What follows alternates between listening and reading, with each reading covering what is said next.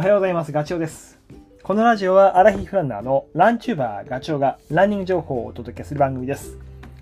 走りながらや隙間時間にでも聞いていただき、走る気持ちがスイッチオンになる嬉しいです。昨日僕の YouTube チャンネルに対談動画をアップしました。対談っていうとなんか堅苦しい感じがありますけど、そんなことは全然なくて、11月のね、頭の3連休に僕、富士山に、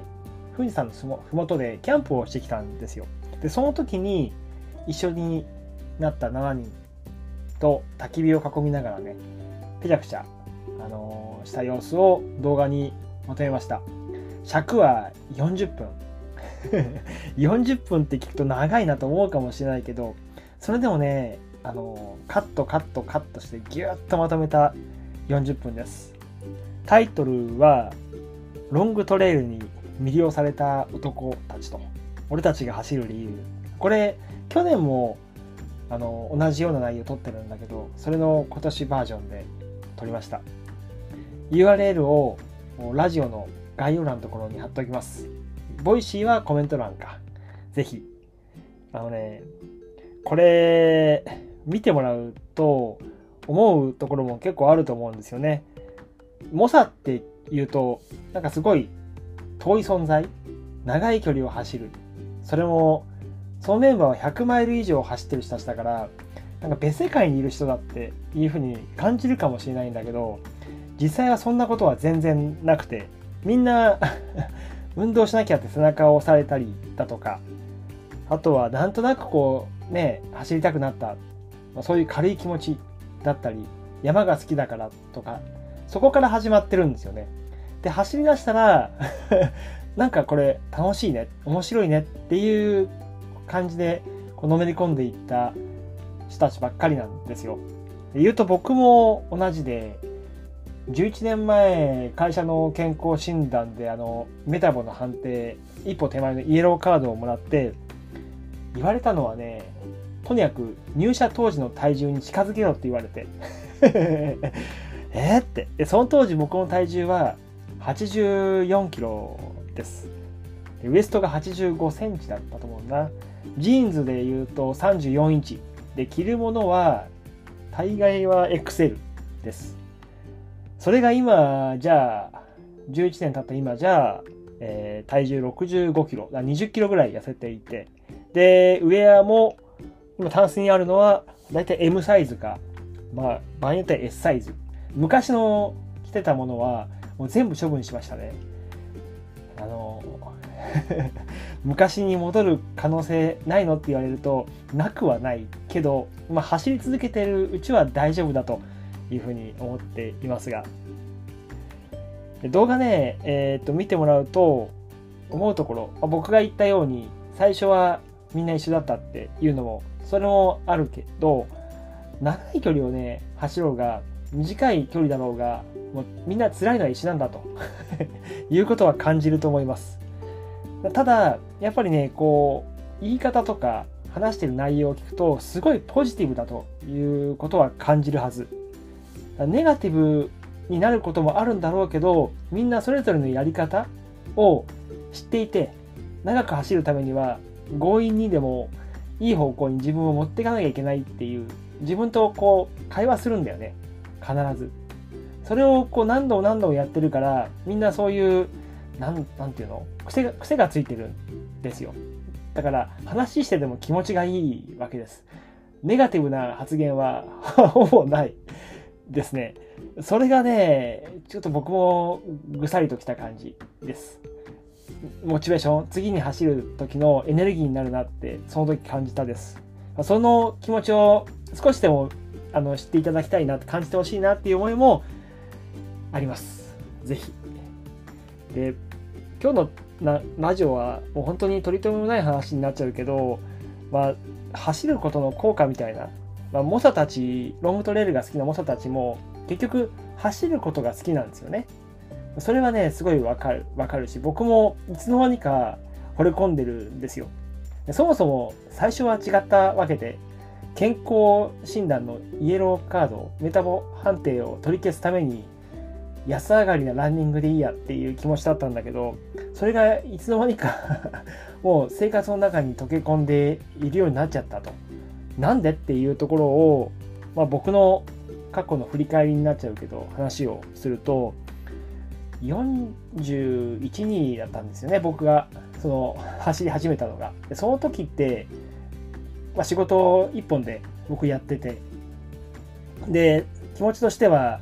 上を目指すっていう会社の中でねそういう気持ちもあったんだけどその40ぐらいになるとなんとなくこう求められる仕事が変わってくるんですよね。あのー、個人の成績よりも求められるのはリーダーだったりとかまとめ役マネージメントの部分その領域がどんどんどんどん年を重ねてくると大きくなって個人が褒めたたえられることはなくなってくるわけですよ。だからチームとしてはありますよ。よくやった それはチームの成果で個人の成果ではないし仕事のその大きさからするとチームでやった方がねそれは大きなことができるんであり間違ってないしそうなんだろうけど会社としてはねだけどやっぱり部署移動したりだとかメンバーによったりだとか組織でやってるからいろいろとねやなかなかこうやったとしても評価としてフィードバックが正確にもらえないこともある。それがモヤモヤする時期だったんだよね。でその時走り始めたらあのやればやるほど速くなっていくタイあのタイタイムがねそれとあと体重が落ちていくとか 目に見えて変わっていく自分。やればやっただけ要はやるかやらないかなんですよね。でタイムが出ればすごいって。であの記録書なんか家持って帰ればお父さんすごいねとか言われるのが気持ちよくなっちゃってどんどんどんどんこうのめり込んでいった自分がいる。そこがねやっぱりこう僕に火をつけたところではある。で、それをやってるうちに知らないうちにこう仕事のストレスみたいなものも走ることで打ち消されていくし、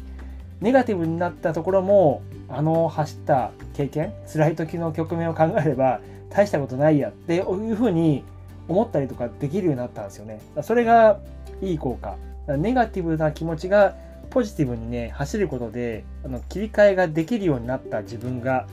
いつの間にかいる。で、あとは、うん健康になったっていうのもありますよね。やっぱこう 走るとお腹減るわけで、体力消耗するから。で、あの何不規則なあの食べる時間も3食朝昼晩になったり食べるものの内容も炭水化物タンパク質がクエン酸なりそういう栄養値だとかもなんか知らないうちに気にするようになって。でいわゆるラーメンとかマックも食べないことはないけど頻度はすごい減りました。っていうように知らないうちに健康になっていく。食べたいものもああもう大会近いからなとか今週末きつい練習会があるからやめとくかとかそういうふうになってたところは知らないうちにねなんか体が浄化されていった気がします。あとはそのマネージメントっていうかタイムマネージメントも 練習時間を絞り出すっていうこともね前は本当にもう何も考えずに時間が解けていってたんだけどこの決められた時間の中にやれば30分生み出せるとかその30分で階段ダッシュみたいな そういうふうに発想するようになったことは非常にこうーん24時間をね、うまく使えるようになったなっていうふうには思っています。まこれも、もし走ってなかったらどうだったっていうと、ちょっとね、どんな風になってたかちょっと怖いところは正直ある、あります。うん。あとはまあ他にもいろいろあるけど、これ話してると 今日の10分超えちゃうので、また次の機会にでも話はする、します。きっとね、聞いていただいてる方も、ああ、あるあるって、わかるわかるって多少なりとも思っていただくところはあると思います。そう思っていただければ嬉しいな。あと、えー、動画見ていただくと、あなんだか刺激をもらって走る気持ちにも火が灯るかもしれないので、ぜひ見ていただくと嬉しいです。はい、それではね、また次回の動画でお会いしましょう。えーガチョウでした。バイバイ。良い週末をお過ごしください。